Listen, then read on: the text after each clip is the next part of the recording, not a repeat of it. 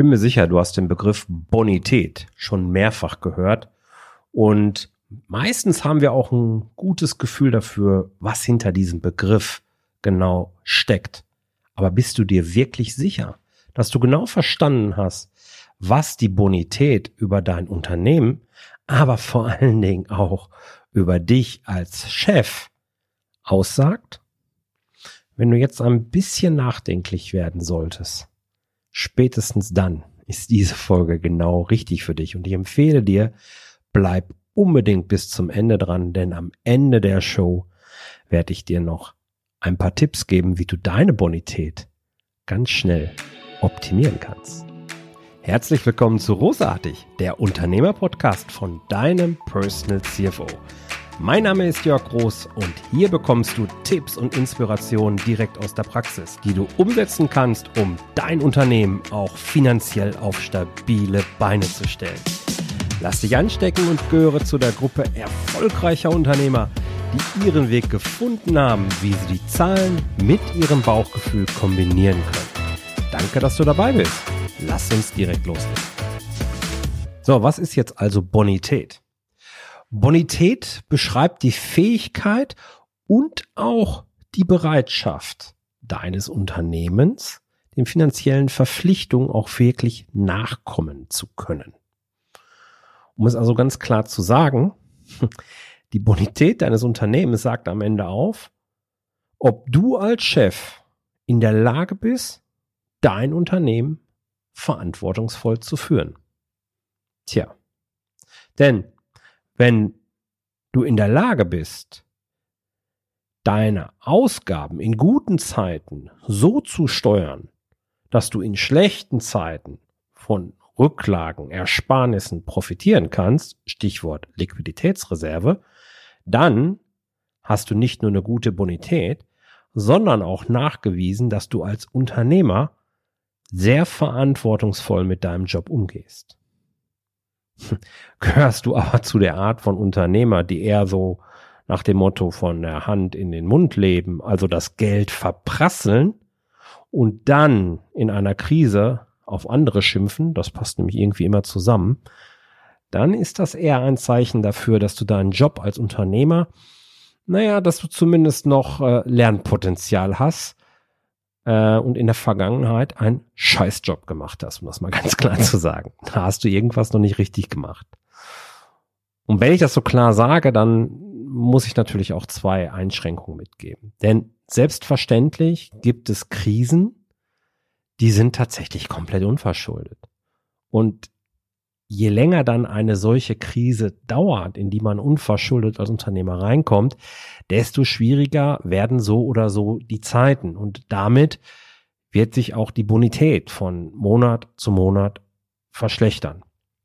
Klassisches Beispiel, was ich jetzt natürlich im Kopf habe, im Januar 2021, wo ich diese Folge hier aufnehme, sind die ganzen vielen Restaurants und Einzelhändler, die nun schon teilweise seit Monaten geschlossen haben und eben auch schon wiederholt.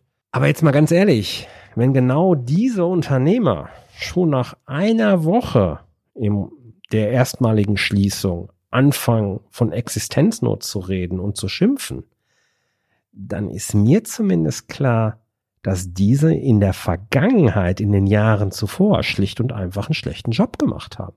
Sie haben nicht in den guten Jahren, die ja unzweifelhaft auch da waren, genügend Rücklagen gebildet und sind damit nicht Unternehmer, die für mich ähm, ja Vorzeigecharakter haben. Und dann gibt es noch eine zweite Ausnahme, die ja äh, logischerweise zu nennen ist, denn junge Unternehmen, also junge, also Unternehmen, die keine Ahnung ein, zwei Jahre vielleicht erst am Markt sind, ja, wenn so ein Unternehmen unverschuldet beispielsweise durch so eine Krise, wie wir jetzt in der Corona-Zeit hier haben, in Not geraten, naja gut, die hatten halt in der Regel schlicht und ergreifend gar keine Zeit, sich Ersparnisse, also eine Liquiditätsreserve aufzubauen.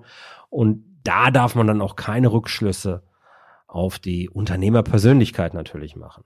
Und wenn wir jetzt von verantwortungsvollen Umgang als Unternehmer reden, ähm, dann stellt sich natürlich die Frage, was kann ich denn wirklich aktiv tun, um mein Unternehmen vor unverschuldeten Maßnahmen, Krisensituationen eben auch zu retten. Und ein Teil, natürlich so eine Pandemie oder sowas hast du nicht im Griff, aber du kannst dafür sorgen, dass dein Unternehmen möglichst wenig wahrscheinlich durch Insolvenzen, die andere Geschäftspartner erleben müssen, mitgerissen wird. Das ist zum Beispiel ein Teil der Verantwortung, die du ausleben kannst, um äh, eben dafür zu sorgen, dass dein Unternehmen wirklich stabil bleibt. Und gerade jetzt aktuell, wo viele Unternehmen von der Anmeldung der Insolvenz eben noch verschont bleiben, weil eben diese Verpflichtung aufgrund einer Überschuldung, nur die Überschuldung natürlich, äh, weiter ausgesetzt ist. Da gilt es für dich als Unternehmer, alle relevanten Geschäftspartner echt im Auge zu behalten. Ja, wie meine ich das? Wie, wie kannst du Geschäftspartner im Auge behalten? Ich denke da gerne, und das ist ein Tipp von mir, äh, an die Kreditreform, die einen sogenannten Bonitätsindex für Unternehmen eben führt. Und der soll angeben, wie wahrscheinlich eben die Erfüllung einer finanziellen Verpflichtung eines solchen Unternehmens ist. Fängt an von 100, für, steht für ausgezeichnete Bonität, geht bis 600, steht für eine ungenügende Bonität Du erkennst wahrscheinlich die Parallele zu den Schulnoten. Und hinter diesen verschiedenen Bonitätsklassen, da gibt es also, ich glaube, sechs oder sieben verschiedene Klassen, die es dort äh, zu, zu belegen gilt. Ähm, hinter jeder Klasse gibt es dann eben auch ermittelte durchschnittliche Ausfallwahrscheinlichkeiten. Also, wenn du jetzt von der Kreditreform, wenn du dir eine Aus, äh, Auskunft von der Kreditreform über einen Partner einholst und die sagen dir eine, äh, einen Bonitätsindex von, sagen wir mal, 287, dann kannst du davon ausgehen, dass zu 1,76 Prozent diese wahrscheinlich äh, diese Verpflichtung, dieses Unternehmen seinen finanziellen Verpflichtungen nicht nachkommt. Das ist ja jetzt erstmal noch okay. Ja, aber es geht eben hoch. Ne? Und ähm, je schlechter der Bonitätsindex, desto höher, höher die Auswahlwahrscheinlichkeit. Und dann weißt du eben auch, dass du mit äh, Zahlungszielen entsprechend vorsichtig sein. Und hier gilt natürlich auch noch mal ganz klar zu erwähnen: Achtung, Achtung, Achtung. Natürlich können diese Einschätzung der Kreditreform zur Bonität von Geschäftspartnern nur auf den gemeldeten Finanzdaten der Geschäftspartner basieren. Das bedeutet in der aktuellen Situation natürlich auch, ähm, wenn die Zahlen noch von den Vorvorjahren nur berücksichtigt werden konnten, dann ähm, sind sie natürlich ein Stück weit veraltet und trotzdem ist der Bonitätsindex dann eine gute Grundlage, zumindest mal ein erster Anhaltswert, wo das Unternehmen denn stehen könnte. Wenn du dann noch mit den Lieferanten, mit den Geschäftspartnern im Gespräch bist, dann hast du ein ungefähres Gefühl dafür, wie ist die geschäftliche Entwicklung denn weitergegangen. Also so kann man sich so ein Puzzlestück so Stück für Stück zusammensetzen und das ist Teil deiner unternehmerischen Täglichkeit. Ja. Was du auch draus nehmen kannst, ist eben halte unbedingt die Information, die zum Beispiel eine Kreditreform über dich bereithält, so oder so bereithält, immer aktuell und korrekt, wenn es Veränderungen in deinem Geschäftsmodell gibt, wenn es Veränderungen äh, in deiner Gesell Gesellschaftsstruktur etc. pp gibt, bei äh, Eigentümern, was weiß ich, keine Ahnung, ähm, All das bitte immer an die Kreditreform ruhig melden und Betroffene hier auch zu Beteiligten machen. Das kann sich immer nur gut für dich auswirken in dem Moment, wo du vielleicht mal einen Kredit brauchst oder so, weil dann greifen Banken genau auf diesen Bonitätsindex zurück. Und ähm, wenn dort aktuelle und korrekte Werte hinterlegt sind, dann steigt auch schon direkt die Wahrscheinlichkeit, dass eben eine Kreditzusage erteilt wird. Ja, also Bonität ist durchaus ein extrem wichtiger Teil, nicht nur in Form der Liquiditätsreserve, sondern auch die Bonität, die von außen deinem Unternehmen zugemessen wird, der eben in deiner Verantwortung liegt. Und ganz ehrlich, es ist eine der Top-Verantwortungen, die du nicht nur in Krisenzeiten, aber jetzt auf jeden Fall eben nachkommen möchtest. So, und wenn dein Unternehmen jetzt gerade vielleicht so ein bisschen am Stock geht, wenn du merkst, boah, die Zeiten werden immer enger und der Gürtel sitzt schon richtig eng, dann äh, helfen dir vielleicht folgende sieben Tipps, um die Bonität in deinem Unternehmen möglichst schnell zu optimieren. Tipp Nummer eins, schreibe deine Rechnungen wirklich umgehend nach der Erbringung deiner Leistung.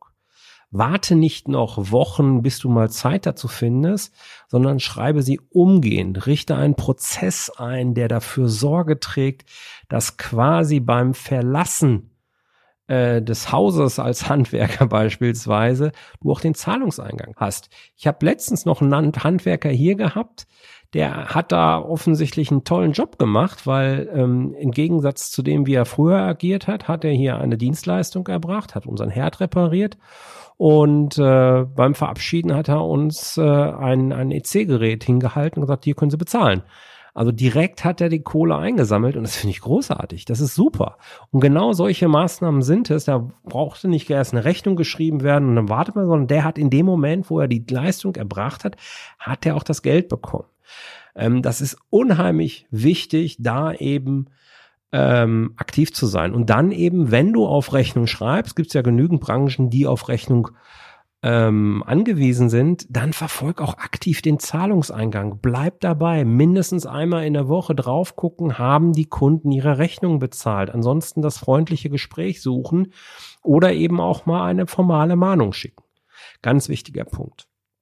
Tipp Nummer zwei, reduziere deine Fixkosten. Fixkosten sind okay, aber sie machen dich als eben als Unternehmen so unflexibel, wie es irgendwie geht. Ich würde, wenn es an die Bonität geht und der gesamtwirtschaftliche Rahmen äh, eher auf Krisenstimmung äh, gestimmt ist, dann würde ich maximal die Fixkosten rausschmeißen, also minimale Fixkosten letzten Endes produzieren. Ähm, vielleicht so eine kleine Richtschnur, rund sagt man immer 30 Prozent des Umsatzes. Mehr sollten Fixkosten nicht ausmachen. Ermittel deine Fixkosten gerne mal und schau mal, wo steht dein Prozentsatz und welche kannst du einfach rausschmeißen, vielleicht auch mal für einen Übergang, dass du eben auf jeden Fall flexibel bist. Dann Punkt Nummer drei oder Tipp Nummer drei, verhandle deine Zahlungsziele mit deinen Lieferanten neu. Auch hier offene Gespräche führen ähm, und vielleicht, wenn du langfristig mit Lieferanten zusammenarbeitest, gucken, ob du gute Argumente finden kannst, warum dein Zahlungsziel dir größere Lieferanten, äh, dein, warum dein Lieferant dir größere Zahlungsziele, längere Zahlungsziele einräumen kann. Die andere Richtung, zahle deine Rechnung natürlich immer pünktlich. Das ist ein wichtiges Indiz.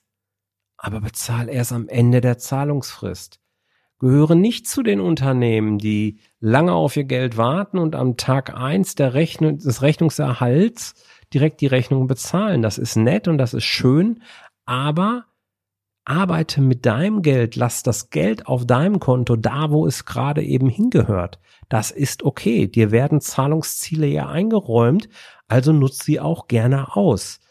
Und es geht hierbei nicht um Zinsen. Um Gottes Willen. Es geht nicht darum, dass du irgendwelche Zinserträge oder so erwirtschaftet. Das ist bei der aktuellen Situation sowieso kaum möglich. Äh, es geht vielmehr darum, dass sich über verschiedene Summeneffekte ein ganz anderer Geldbetrag am Ende auf deinem Konto sammelt, als du dir das heute vielleicht vorstellen kannst. Das summieren sich die Beträge doch äh, sehr, sehr stark. Dann Punkt Nummer fünf, Tipp Nummer fünf, der geht so ein bisschen einher mit dem ersten Tipp. Reduziere auch die Zahlungsziele für deine Kunden. Stelle, wann immer es geht, irgendwie um auf Vorkasse oder hol dir, wenn es äh, notwendig ist, Teilzahlungen möglichst frühzeitig rein. Wenn du also Vorfinanzierung machen musst für Baustellen oder ähnliches, dann fordere aktiv eben eine, eine Teilzahlung ein, sodass du nicht darauf wartest, dass der Kunde am Ende der, der Abwicklung erst seine, seine Rechnung bezahlt. Ganz wichtiger Punkt, da auch eben professionell und seriös ranzugehen. Was kann ich wirklich tun? Und ähm, positiv rangehen. Ja, nicht direkt sagen, das kann ich meinem Kunden nicht antun. Doch, das kannst du. Professionelle Unternehmen werden das immer wieder auch verstehen können. Und gerade in diesen Zeiten, solange du gute Arbeit erbringst und dich als zuverlässiger, professioneller Partner stets beweist, dann bist du ein gern gesehener Geschäftspartner und alle werden versuchen, mit an einem Strang zu ziehen, weil da sitzen wir nun mal. Tipp Nummer 6, passe gegebenenfalls Darlehenszahlung an. Jetzt kommen wir natürlich schon in so einen Bereich, der ist schon ein bisschen schwieriger. Aber wenn du Kreditverpflichtungen hast und kommst so ein bisschen in Finanznot, kannst du auch mit einer Bank reden und sagen, okay, können wir vielleicht die Zahlungs, äh, Zahlung ein bisschen reduzieren, dafür die Laufzeit ein bisschen erhöhen. Ähm, vielleicht geht auch eine Aussetzung, auch da machen manche Banken gerne mal mit. Sie sagen, Mensch, okay, äh, habe ich verstanden. Zeige dort, dass du dich um deine Zahlen kümmerst, beweise, dass du professionell mit deinen, mit deinen Finanzen umgehst und du wirst sehen, dass du eben zusätzliche Liquidität bekommst, die sich dann eben auf die Bonität auch insgesamt auswirkt. Und der siebte Tipp ist, ähm, passe die Steuervorauszahlung an. Gerade wenn dein Unternehmensergebnis runtergeht, dann wirst du auch am Ende des Jahres weniger Steuern zahlen, weil äh, ein Großteil der Steuerzahlung hängt einfach von dem ausgewiesenen Ergebnis ab. Und ähm, ja, wenn, wenn du jetzt schon absehen kannst, das Jahr ist nicht, äh, steht nicht im Verdacht, ein Rekordjahr zu werden, dann kannst du auch die Steuervorauszahlung entsprechend anpassen und damit dafür sorgen, dass eben gar nicht erst Geld zu einem Finanzamt, zu einem Staat hinwandert, wo es dann mehr oder weniger unverzinst am Ende zurückkommt. Ja, also dann packst du das Geld irgendwo und kannst darauf nicht zurückgreifen. Das ist echte verschenkte aktuelle Liquidität, die auch eben sich dann auf die Bonität deines Unternehmens am Ende äh, auszahlt, weil letzten Endes ist die Bonität ja ein Ergebnis der Liquiditätssituation in deinem Unternehmen. Das war's auch schon diese Woche. Und vielleicht noch ein Tipp, wenn du weitere Informationen zu dem Thema Bonitätsindex bei der Kreditreform haben möchtest, dann komm auf meine Webseite jörg-roos.com slash Bonität. Dort findest du nicht nur die Shownotes zu dieser Episode, sondern auch einen Link, wo du ja eine Broschüre der Kreditreform genau zu diesem Thema runterladen kannst und dir das eben angucken kannst. Sehr verheißungsvoll und sehr interessant, solltest du dir unbedingt mitnehmen. Einfach dem Link dann folgen und runterladen. Ich freue mich, wenn du meine Webseite besuchst und beim nächsten Mal wieder dabei bist. Vielen Dank, dass du dabei warst. Wenn dir diese Folge gefallen hat, dann vergiss nicht, diesen Podcast zu abonnieren. Und wenn du das nächste Mal eine gute Freundin oder einen Freund triffst, dann vergiss nicht, von Großartig, dem Unternehmer-Podcast vom Personal CFO zu erzählen. Mein Dank ist dir sicher und bis dahin bleib erfolgreich und sei großartig. Dein Jörg.